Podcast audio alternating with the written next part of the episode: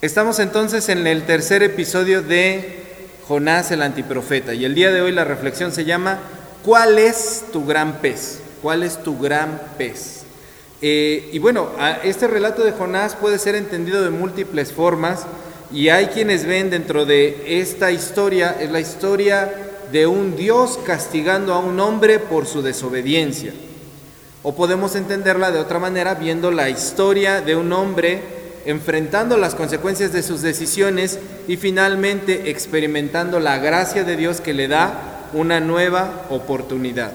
Y es que cuando estamos en las peores circunstancias de nuestra vida es cuando nosotros llegamos a entender la profundidad de la gracia de Dios. La semana pasada estuvimos explorando un poquito esta idea, no la vimos de lleno, hoy la vamos a ver de lleno, esta idea de que eh, Jonás finalmente se encuentra con la gracia de Dios en lo profundo del mar. Podemos ver en este personaje un personaje que un día antes está creyéndose que tiene el control de su vida, que lo maneja todo, que lo controla todo, que puede decidir a dónde ir y dónde venir, incluso puede decidir ir en contra de la voluntad de Dios y al día siguiente lo vemos en las profundidades del mar ahogándose, porque lo botaron en una, en una tormenta, casi naufragio, y está ahí casi ahorcándose con las algas que están rodeando su cuello, y, y podemos ver cómo la vida nos lleva de un extremo al otro. Usted puede estar disfrutando su vida, teniendo todo en orden, teniendo todo físicamente, todo económicamente, y al día siguiente estar hasta el lodo. Yo no sé si alguna vez usted ha reflexionado en lo que dice el Salmo 113, alguna vez se lo decía yo a los jóvenes en, la Liga de Jóvenes, el, Salmo 113 que tanto cantamos y que tanto nos gusta, dice que él, saca del estiércol, él levanta del estiércol. Y esa, esa expresión es muy coloquial, ¿no? Estábamos sumergidos, no le voy a decir en qué, pero eso es lo que dice el Salmo que estábamos sumergidos en la peor de las porquerías y que de allí Dios nos levanta, de allí Dios nos levanta. Entonces, un día las cosas en nuestra vida pueden cambiar súbitamente. Entonces, eh, como le decía, hay distintas maneras de entender esta historia y algunos ven en esta historia un rasgo de castigo de Dios. De hecho, hay una canción muy famosa de niños de Jonás, no sé si alguna vez escuchó la de Jonás, no le hizo caso. ¿Sí? ¿Sí, se la saben o no? ¿No? ¿No, fueron a escuelita dominical? ¿Quiénes fueron sus maestros para regañarlos porque no les enseñaron esa, esa canción básica? Va más o así. Jonás no le hizo caso a la palabra de Dios, por eso al mar profundo la gente lo tiró y vino un pez muy grande y ¡club! se lo tragó porque no le hizo caso a la palabra de Dios, porque no le hizo caso a la palabra de Dios. Tres días duró en el vientre y el pez nadó y nadó, se fue a la orilla del mar y allí lo vomitó. Después de este castigo, Jonás obedeció, se fue a la ciudad de Nínive y allí les predicó se fue a la ciudad de Nínive y allí les predicó. Cuídate pescador, que el pez está en el mar, y si te descuidas, él te va a tragar. Jesús el capitán que sabe navegar, te cuida de lo malo que hay dentro de la mar, te cuida de lo malo que hay dentro de la mar. ¿No lo habían escuchado? Híjole, hermano. Creo que ustedes no fueron a la iglesia, son cristianos piratas, me están engañando. ¿Cómo creen? Ese canto es muy clásico. Es un canto muy bonito que habla acerca de, de la historia de Jonás. Sin embargo, tiene un pequeño defecto teológico. Digo, para los niños está bien, pero cuando nosotros ya crecemos, encontramos el pequeñito defecto teológico que tenemos que pulir y con el que a veces crecemos. ¿Cuál es ese pequeño defecto teológico? Que dice que después de que estuvo en el vientre del pez, el pez lo vomitó y después de ese castigo, Jonás obedeció. O sea, lo que nos está diciendo es que el pez fue un castigo de parte de Dios y que todo lo que experimentó Jonás fue un castigo de parte de Dios. Y lo que encontramos en la historia de Jonás, si la analizamos un poquito más a fondo, es que el pez realmente no fue el castigo. El pez fue la muestra de la gracia de Dios. Porque si no hubiera aparecido el pez, Jonás se muere allí. Jonás se muere en el fondo del mar. Ya hablábamos eh, la semana pasada de que un ser humano no puede soportar mucho tiempo debajo del mar y mucho menos a las profundidades a las que llegó Jonás. Entonces, la historia de Jonás no es la historia de un hombre que es castigado por su desobediencia, sino la historia de un hombre que encuentra la gracia de Dios. Dios siempre nos muestra su gracia. Y el día de hoy que estamos reflexionando cuál es nuestro gran pez, nos situamos en el mismo lugar que Jonás. ¿Cuál es el gran pez que en este momento tú estás en las profundidades y te está salvando y tú no te estás dando cuenta que te está salvando? Y que puedes llegar a entenderlo como un castigo, como una tragedia, pero en realidad te está librando de cosas peores. Entonces vamos a ver tres puntos de cómo es que Dios nos muestra su gracia a través de la historia de Jonás. Punto número uno, Dios siempre es más rápido que nosotros. Dios siempre es más rápido que nosotros. Miren hermanos, en nuestras tragedias, en los problemas que estamos enfrentando, incluso cuando tomamos una mala decisión, Dios siempre busca llamar nuestra atención. En cuanto Jonás tomó la decisión en sí mismo de decir, yo voy a desobedecer a Dios y no voy a ir para allá, voy a ir para el otro lado, en ese mismo momento Dios empezó a trabajar para salvar a Jonás de su mala decisión. ¿Qué fue lo que sucedió? ¿Por qué Jonás terminó en el fondo del mar? ¿Qué le estaba pasando al barco? ¿Estaba una qué? Una tormenta. Las tormentas no nacen de la noche a la mañana. ¿Había usted reflexionado eso? O sea, Dios es todopoderoso, podría ser una tormenta en este momento, por supuesto, pero Él ha decidido establecer leyes en la naturaleza en las cuales las tormentas no se generan en un segundo, tienen un proceso.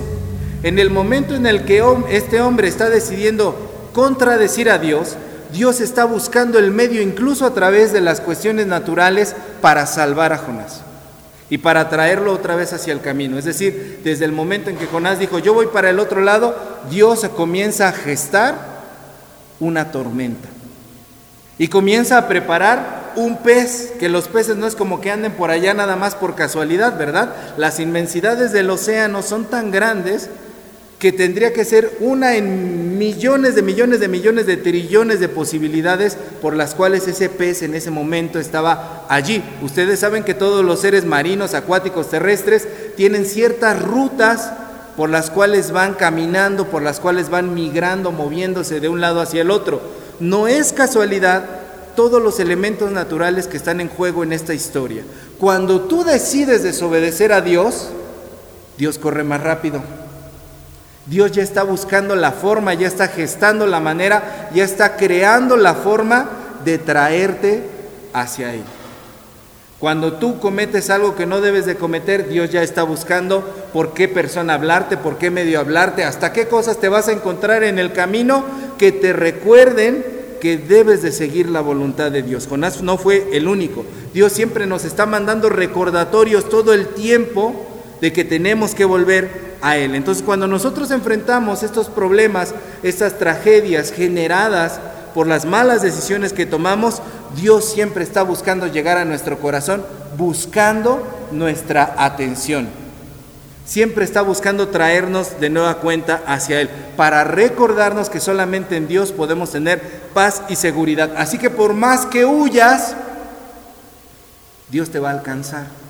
Porque este primer punto es, Dios siempre corre más rápido. La diferencia radica en qué momento de tu vida te dejas tú alcanzar. Puedes dejarte alcanzar cuando estás completito, íntegro, sin haber sufrido ninguna mala experiencia, o puedes dejarte alcanzar después del golpazo y de las heridas y hasta vendado y sin un brazo y sin un ojo y sin una pierna terminas. Hay una canción muy bonita de un cantautor cristiano que se llama Marcos Vidal. Y Marcos Vidal, yo se las voy a mandar en el grupo, lo voy a publicar en el Facebook porque es una canción chula de preciosa. Se llama Payaso. Marcos Vidal se llama Payaso esa canción. Es la historia de un payaso que no está conforme con lo que él es y ve como todos en el circo son otra cosa. El acróbata, el que sube la cuerda floja, a él le gustaría ser como esos. Y pasa toda su vida renegando de quién es. Y entonces un día se le ocurre subirse a la cuerda floja cuando no hay nadie y como no habían puesto la red de seguridad, se cae y termina todo lisiado. Y al final de la canción, los niños ya no van al circo porque no hay payaso y lo tienen que ir a ver a él a su casa, ya todo malherido en silla de ruedas, y cuando los ve venir a lo lejos, agarra y se pone su nariz roja y se pinta su maquillaje, porque dice, soy un payaso. Para eso Dios me creó, eso es lo que yo debía hacer, ese es mi propósito en la vida. Soy de profesión payaso, dice eh, el personaje de esta canción. Lástima que lo tuvo que entender cuando después de haber pasado la tragedia se cayó y quedó lisiado en silla de ruedas. Pero aún así empieza a darle sonrisas a los niños. Es exactamente lo que estamos viendo aquí con Jonás. Dios te está llamando ya a ti en el momento en el que tú decides rebelarte contra Dios, pero tú decides en qué momento te dejas alcanzar, porque Dios siempre corre más rápido. Y sería mejor que pudiéramos ser alcanzados en el momento en el que todavía estamos íntegros, en el momento en el que todavía el problema no es así de grande, en el que todavía no nos hemos herido a nosotros mismos tanto, ni hemos herido tanto a los otros como para que sea algo irremediable. Déjate alcanzar por el Señor. El Señor siempre corre más rápido. Primer punto. Segundo punto. Las tragedias que tú estás viviendo te están salvando de algo peor. Las tragedias que tú estás viviendo te están salvando de algo peor. Yo no sé si ustedes habían alguna vez reflexionado en esto, porque cuando yo estaba estudiando esta porción, es algo que me voló la cabeza y que me dolió muchísimo. Porque cuando estamos en los peores de nuestros momentos, nosotros decimos, es lo peor que me pudo haber sucedido que pasara esta cosa en mi familia, que se fuera esta persona, que me sucediera esto, que me sucediera aquello. Pero en realidad, para los que estamos en Cristo, para los que caminamos con Dios, las tragedias nos están salvando de algo peor. Porque incluso en nuestras tragedias, Dios es capaz de brindarnos salvación. Y eso que te está ocurriendo a ti pudo haber sido peor.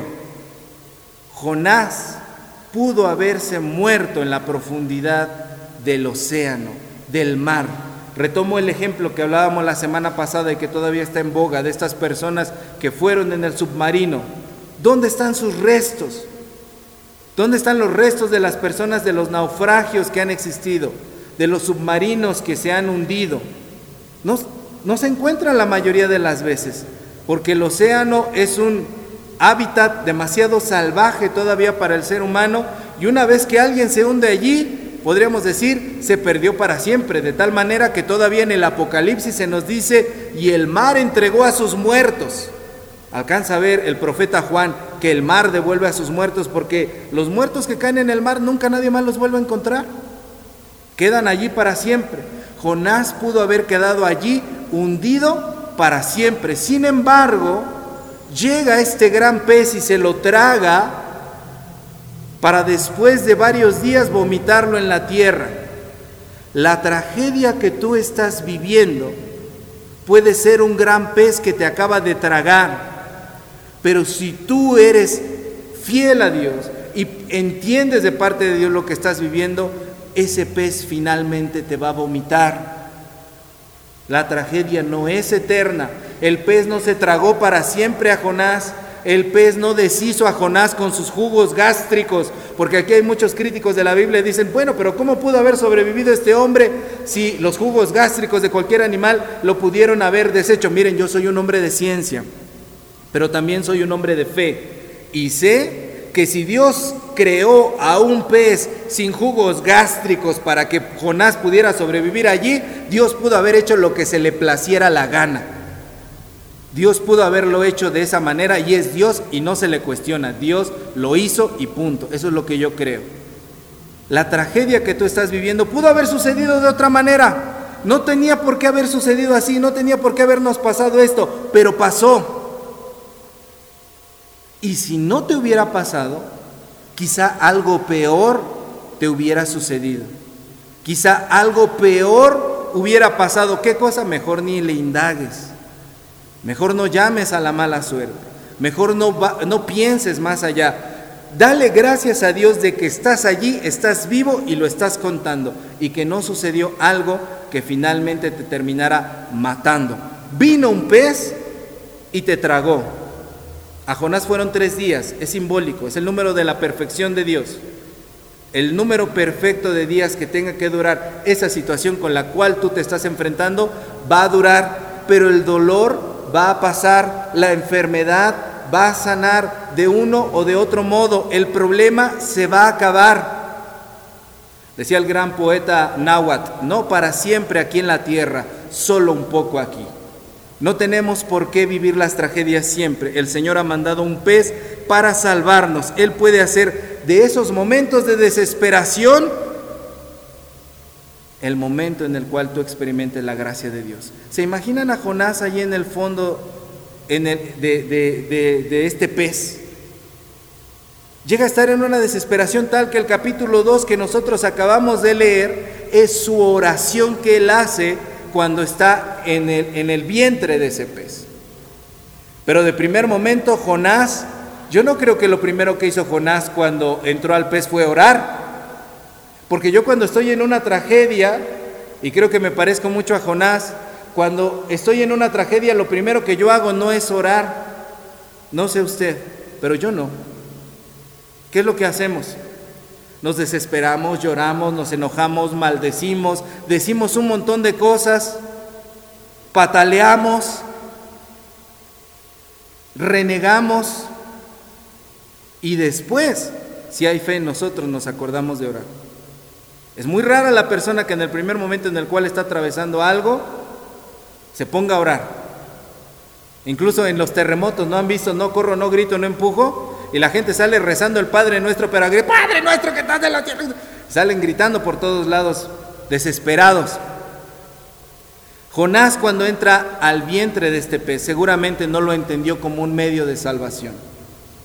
A pesar de que estaba respirando y estaba consciente en ese momento, debió entenderlo como lo peor que le pudo haber pasado. Y ahora encima de que vino la tormenta, encima de que me aventaron, encima de toda esta situación, me traga un pez hasta después de que se apaciguó, y quién sabe cuánto tiempo pasó, comenzó a orar lo que estamos leyendo en el capítulo 2.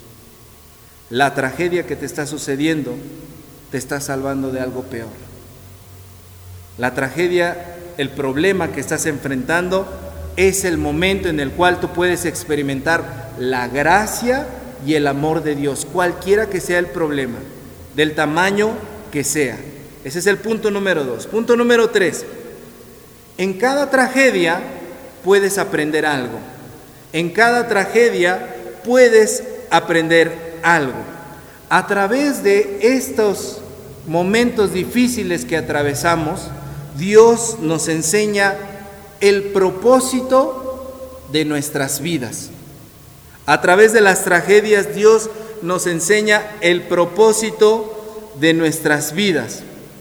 Cuando Jonás está aquí, en el vientre del pez, y está haciendo esta oración,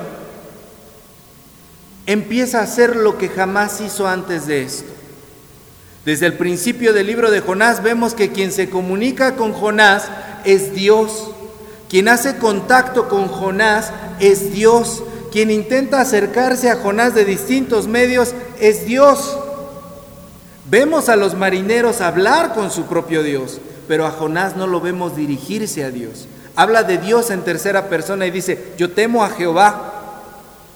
No directamente, pero hasta que está en el pez, comienza a platicar directamente con Dios.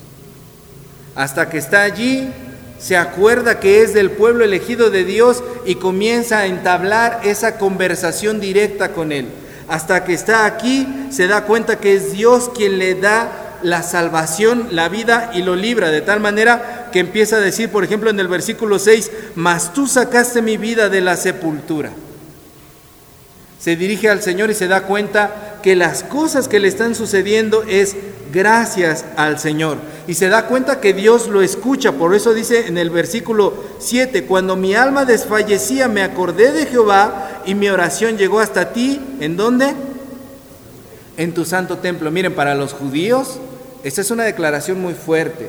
El templo tenía un peso que ningún otro lugar en la tierra podía tener. Y en donde estaba la presencia de Dios para ellos, que llegaron hasta idolatrarlo, era en el templo. Cuando un judío dice que su oración llega hasta el templo, tiene una fe y una certeza grandísima de que su Dios es omnipresente, está en todos lados, es omnipotente, lo puede todo y es omnisciente, lo conoce todo, puede escucharlos. No necesito estar en el templo porque mi Dios trasciende las barreras. Estas oraciones solamente las hacían los hombres y las mujeres que vivían en el exilio que fueron arrojados a Babilonia o a Siria, se atrevían a hacer este tipo de afirmaciones como la que está haciendo aquí Jonás. Yo sé que el Señor está escuchándome y que mi oración llega hasta el templo. Y también en hebreo la palabra templo quiere decir la presencia celestial del Señor. Entonces no solamente está diciendo llega hasta el lugar físico en Jerusalén, sino que llega hasta los cielos de los cielos, hasta un lugar en que ya el ser humano no puede imaginar. Y termina diciendo en el versículo 8 Jonás, los que siguen vanidades ilusorias, su misericordia abandonan. Mas yo con voz de alabanza te ofreceré sacrificios, pagaré lo que prometí, la salvación es de Jehová. Este hombre es otro. Este es un hombre transformado, es un hombre renovado, es un hombre que ya comprendió la diferencia entre seguir la vanidad de la vida y los propios placeres y la propia voluntad y poder seguir la voluntad del Señor. Este es un hombre que ya comprendió cuál es su misión en la vida. Pagaré lo que prometí. Voy a hacer aquello para lo cual tú me enviaste que yo tenía que hacer. Y después de este capítulo, y es solo en ese momento y solo hasta ese momento de la oración que el pez lo vomita en la tierra. Porque Jonás ha aprendido lo que tenía que aprender. Y retoma la vocación que tenía que tener desde un principio. Y a partir de allí lo vamos a ver como un hombre que ahora sí obedece la voluntad del Señor y ahora sí predica lo que tiene que predicar. Es solamente en los lugares oscuros donde encontramos no solo la gracia de Dios, sino encontramos el propósito de Dios. Así que tenemos que preguntarnos, hermanas y hermanos, esta experiencia que estoy viviendo, ¿qué me quiere decir? ¿Qué tengo que hacer? ¿Qué tengo que cambiar? ¿Cuál es mi propósito? ¿Qué tengo que retomar? ¿Cómo tengo que conectarme más con Dios? No sé si conocen personas que en medio de las tragedias, en vez de conectarse más con Dios, se alejan y dicen, es que me pasó esto, Quiere decir que Dios no estaba conmigo. ¿De qué me sirvió estar con Dios? Si de todas maneras me pasó esto. No. Es en el vientre del pez en el cual te tienes que conectar con Dios y retomar. Soy fulano de tal, esta es mi misión en la vida y tengo que hacer esto. Esto me mandó el Señor y tengo que acercarme más a Él y tener la convicción de que Él está en medio de esto. Y esta tragedia, este problema que estamos enfrentando, no significa que Dios no está, significa que Dios está aquí y que mi oración es escuchada y llega hasta su presencia. Entonces, hermanos, hermanas, las tragedias que nos ocurren no son el final de nuestras vidas. Son procesos de transformación cuando tú te sientas derrotado, cuando tú te sientas desesperado, puedes dejarte hundir en el mar y ser ahorcado por las algas o experimentar el amor y la gracia de Dios desde la profundidad más, más grande que puede existir. Yo le pido al Señor que nosotros podamos aprender a confiar en Él y que veamos que Dios está presente aún en los momentos más oscuros de nuestra vida. Y quiero dejarte con una pregunta. ¿Cómo podría verse ese gran pez en tu vida el día de hoy?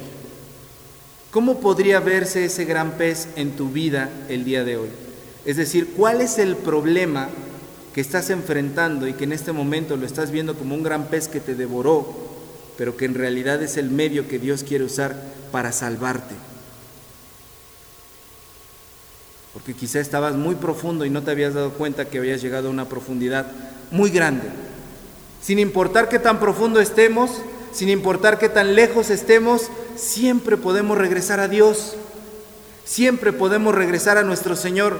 El propósito del diablo el propósito del enemigo, de Satanás, la voz diabólica lo que te dice a tu oído es, no puedes, tu pecado es muy grande, tu problema es muy grande, tu tragedia es muy grande, tu falla te separa tanto de Dios que es imposible que tú puedas regresar. No te acerques, ríndete, Dios no estuvo contigo. Esa es la voz demoníaca que habla a nuestro corazón. La voz de Dios es una voz de gracia que dice, sin importar si estás a 200 metros de profundidad, Jonás, haré hasta lo imposible con tal de salvarte. Soy capaz de enviar un pez, Jonás, y de que sobrevivas allá dentro tres días, para que te vomite después en la tierra con tal de salvarte. Decía un predicador llamado Charles Swindle. Charles Swindle era un predicador gringo que era radioevangelista. Decía, creer en la, en la gracia es una cosa, vivirla es otra. Y como metodistas nuestra doctrina principal es la gracia de Dios. Todo metodista tiene y puede y debe decir, yo creo en la gracia de Dios, pero vivirla es otra cosa. Porque la gracia de Dios a veces no luce tan bonita como imaginamos. A veces la gracia de Dios se ve como la historia de Jonás. Dios rescatándonos en medio de la profundidad. Entonces, hermanas, hermanos, lo que nos acerca a Dios no es saber que Dios está enojado con nosotros, sino que no importa lo que haya pasado, Dios nos ama. Cristo es la muestra más grande de la gracia de Dios para cada uno de nosotros. Yo te invito, hermana, hermano, a que lo que sea que tú estés enfrentando, hoy puedas recordar estas verdades que acabamos de hablar. Que Dios siempre corre más rápido que tú. Que tu tragedia te está salvando de algo peor. Y que en medio de esa tragedia puedes aprender algo y encontrar el propósito de tu vida. No seamos como Jonás, no nos esperemos hasta las últimas. Pero aún si ya estamos viviendo algo así, dejémonos amar por Dios y dejemos que podamos experimentar su gracia. Amén. Pónganse de pie, vamos a, orar. Yo no sé si en algo, hermanas, hermanos, están identificando con, con esta serie de Jonás, pero quiero recordarles que el plan de Dios no es que permanezcamos eternamente en las profundidades del océano. El plan de Dios es salvarnos, fortalecernos, restaurarnos, reconstruirnos, reconfortarnos y recordarnos su propósito para que podamos vivir en él. Vamos a orar. Amado Dios, Señor, yo no sé qué tormenta hayan atravesado mis hermanos y hermanas.